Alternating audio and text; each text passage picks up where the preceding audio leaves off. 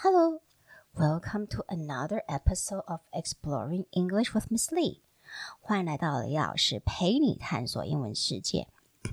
这一集是 Holes，就是 Louis Sachar Holes 的第二讲。上一集我提到 Stanley 的家族咒咒语，OK，就是使得他使得他到目前为止的人生就是厄运连连，甚至也影响到了他的。爸爸这一代，还有他祖父、曾祖父，好多好多代都是这样子。OK，那他爸也是，就是算是很运气很不好的。OK，怎么说？Stanley's father is an inventor. To be a successful inventor, you need three things: intelligence, perseverance, and just a little bit of luck. Stanley's father is smart and has a lot of perseverance. Once he starts a project, he will work on it for years, often going days without sleep. He just never has any luck. 所以 Stanley 的父亲他是一个发明家。To be a successful inventor, you need three things. 能够成为一个成功的发明家，你需要三件事情：intelligence，你要聪明。 Perseverance 要有毅力，OK，and、okay? just a little bit of luck，然后一点点的运气。Stanley's father is smart and has a lot of perseverance。他的父亲很聪明，然后其实也很有毅力。Once he starts a project, he will work on it for years。他一旦开始一个计划的时候，他就会一直一直延续好几年都在研发同一个计划。 Often going days without sleep，而且是不眠不休的工作。Unfortunately, he just never has luck. OK，只是很不幸的，他的运气永远就是差那那么一点。所以作者其实也是利用了 Stanley 的父亲来当例子来提醒他年轻的读者。人生有时候并不是如你想象的这样子的一帆风顺，OK？就是虽然你已经很努力了，OK？但是努力这个可能就是只是基本的要件，有时候我们也需要有一些呃，不是非就是非人为的因素的控制，那这个部分就不是我们能够掌握住的，OK？那除了 Stanley 的父亲之外，OK？就他好像一辈一生子都是被。鸡屎连连连在身的，OK，所以还有 Stanley 的曾祖父也是这样子哦。Stanley's great grandfather made a fortune in the stock market. He lost his entire fortune when he was moving from New York to California. His stagecoach was robbed by the outlaw Kissing Kate Barlow. She didn't actually kiss Stanley's great grandfather. She only kissed the man she killed. Instead, she robbed him and left him stranded in the middle of the desert. 所以，呃，Stanley 的 great grandfather make a fortune in the stock market. Stanley 的曾祖父，OK，曾祖父他在股票市场大赚了一笔，OK。那所以这听下来应该是运气很好呢？怎么会是有狗屎运呢？好，惨就惨在。 他赚了一笔的时候，他想要从纽约回加州啦。然后在路上，he lost his entire fortune when he was moving from New York to California。他在从纽约要移到呃回到加州的路上，他全部的财富都失去了。怎么说呢？His stagecoach was robbed by the outlaw Kissing Kate Barlow。他的马车，OK，那时候的旅旅游的马车。被一个 outlaw 就怎么说？呃，强盗叫做 Kissing Kate Barlow，就是从这边我们知道她是个女抢匪，呃，所抢。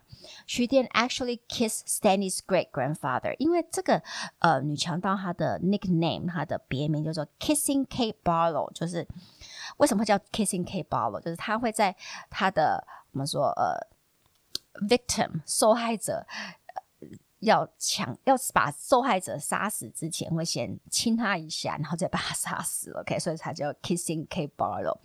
但是他并没有真的亲吻 Stanley's great grandfather。OK，she only kissed the man she killed。他只有会亲吻他要杀的人而已。Instead, he robbed him and left him stranded in the middle of the desert。但但是他就是直接把把他全身的那个重要。重重要的或者贵重的物品全部都拿走，然后就把它直接丢在 stranded，把它丢在沙漠中。那 Kissing Kate Barlow 这个名字要特别注意一下咯，因为他在故事进展中会出现，而且这位呃，虽然已经离 Stanley 我们的主角已经离三代的人，竟然最后我们发现他的他竟然是跟 Stanley 的命运是绑在一起的诶。当然，这个关联我之后才会解释。OK，那我更希望是听友可以在听完这一集以后，马上冲去书店买这本书来看。嗯，那为什么 Stanley 一家和他的曾祖父、曾祖父都运气不佳呢？这在 Stanley 家族里，他们就会把这个原罪怪怪全部怪罪在他们第一个踏上美洲大地的 Stanley 的曾曾祖父。Stanley's great great grandfather 和被他一起带到美洲大地的咒语，OK，诅咒 curse。那这又是怎么回事呢？为什么这个咒语的始始作俑者是 Stanley 的曾曾祖父呢？好，Stanley's great great grandfather was named Elijah Yelnats. He was born in Lavia. When he was 15 years old, he fell in love with Myra. Myra was 14. and her father would decide who she should be married to when she turned 15. Elia went to her father to ask for her hand, but so did Igor, the pig farmer. Igor was 57 years old. Igor offered, I will trade you my fattest pig for your daughter. And what have you got? Myra's father asked Elia. A heart full of love, said Elia. I'd rather have a fat pig, said Myra's father. Desperately, Elia went to see Madame Zeroni, an old Egyptian woman who lived on the edge of town. He had become friends with her. Elia told Madame Zeroni that he was in love with Myra, but Igor had offered to trade his fattest pig for her, while Elia had nothing. Madame Zeroni thought it was a good thing because Elia was too young to get married, and that Myra's head was as empty as a flower pot. Madame Zeroni told Elia that he should go to America like her son because that's where his future lay. But Elia will hear none of that. He was 15. So, against her better judgment, Madame Zeroni agreed to help him. She gave him a little rod. Then she showed him a mountain on the edge of the forest. She instructed him to take the little pig to the top of the mountain and let it drink from the stream. As the pig drank, Elia was to sing to it. She promised Elia that the pig would be fatter than any of Igor's pigs on the day of Myra's 15th birthday. If her plan succeeded, Elia would have to marry, would have to carry Madame Zeroni up to the mountains because she too wanted to drink from the stream. And Elia also needed to sing a song to her while she was drinking. Madame Zeroni warned that if Elia failed to do this, he and his descendants would be doomed for all of eternity. 好，所以讲到乐乐等在讲什么呢？我们来看一下喽。Stanley's great great grandfather was named Elia Yelnats，他的曾曾祖父就叫做 Elia Yelnats。He was born in Lavia，他出生在拉。 托维亚，OK，这是波罗的地海国家之一，就在立陶宛的北边。When he was fifteen years old, he fell in love with Myra。他十五岁的时候就爱上了一位年轻女孩 Myra。Myra was fourteen。Myra 十四岁，比他小一岁。And her father would decide who she should be married to when she turned fifteen。 在那个时代，当然就是由父亲来做主，就是这个女孩在十五岁的时候要嫁给谁嘛。Elia went to her father to ask for her hand，所以 Elia 就去找 Myra 的父亲来去征求他的同意。And so did Igor, the pig farmer。那 Igor 也跑去找 Myra 的父亲，想要娶他的女儿。Igor was fifty-seven years old。Igor 已经是五十七岁，而且他是一个 pig farmer，他是一个就是养猪户。Igor offer, I will trade you my fattest pig for your daughter。他他就跟他 Myra 的爸爸说：“哎，我拿我最胖的猪，最 最大只的猪来换你的女儿。 ”这样子是一个怎样？我有点无言。OK，so but Myra's father asked Elia, and what have you got? Myra 的爸爸就转向 Elia 说：“那那那你呢？你有什么来交换的呢？” Elia 就说：“A heart full of love，我就只有一颗充满爱他的心呐、啊，果然是年轻小孩。”OK，Myra 的父亲当然就说：“I'd rather have a fat pig，我宁愿你给我一只猪吧。”OK，desperately。 Elia went to see Madame Zeroni, an old Egyptian woman who lived on the edge of town. 那他就很急切啊，不知道该怎么办。他才十呃十五岁，那他也没有工作能力嘛，他也不没有钱呐、啊，他就赶快去跑找去看 Madame Zeroni, Zeroni 女士。她是一个 old Egyptian woman，是一个老的埃及从埃及来的一个女士，然后住在。这个城镇的边缘哈，就等于也是一个边缘人物了。OK，who、live on the edge of town. He had become friends with her. Elia 也很特别，一个十五岁的男孩就跟一个老埃及女士就当朋友了。OK，Elia、told Madame Zeroni that he was in love with Myra. Elia 就跟 Zeroni 女士说，他好爱 Myra。But Igor had offered to trade his fattest pig for her, while Elia had nothing. 但是 Elia 他是那个 Elia 就说他什么都没有，但是他的竞争对手 Igor 已经说要跟他的爸爸，就是用最他用他最胖的一只猪来交换他女儿。那 Madame Zeroni thought it was a good thing. 马当如果你听到说这是好事啊，你就你不要娶她吧，OK？Because、okay? Elia was too young to get married，因为他说你太年轻了，OK？And、okay? Myra's head was as empty as a flower pot，而且他就他就直接说，哦，那个女孩 Myra，她的头头脑里面就是很就像花盆一样的空洞，OK？，OK？Madame Zeroni told Elia that he should go to America like her son. Madame Zeroni 就跟 Elia 说：“哎，你应该去美国啊，像我的儿子一样，他也是去美国奋斗，因为 that's where his future lay，因为你的未来是属于那个新大陆的。”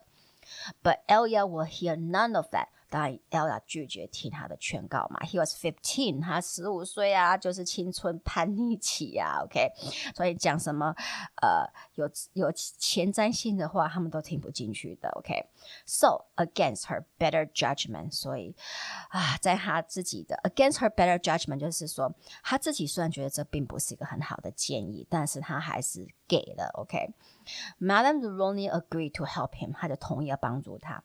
She gave him a little runt，他给他，他送了他一只很很小，刚出生没多久，然后体弱多病的小猪。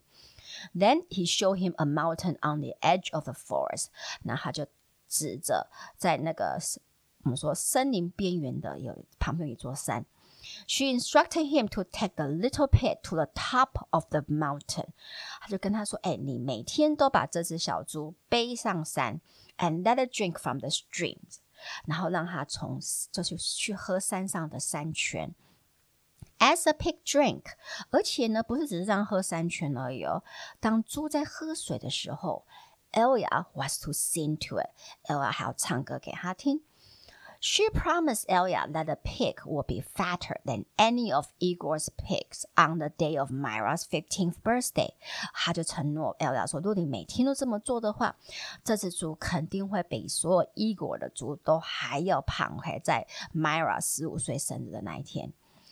If her plan succeeded，那如果 Madame Roni 给她的建议是正确的、成功的。Elia will have to carry Madame Zeroni up the mountain。他只就必须赶快回来，来背 Zeroni 女士上这座山，because she too wanted to drink from the stream。因为她也想喝山泉水。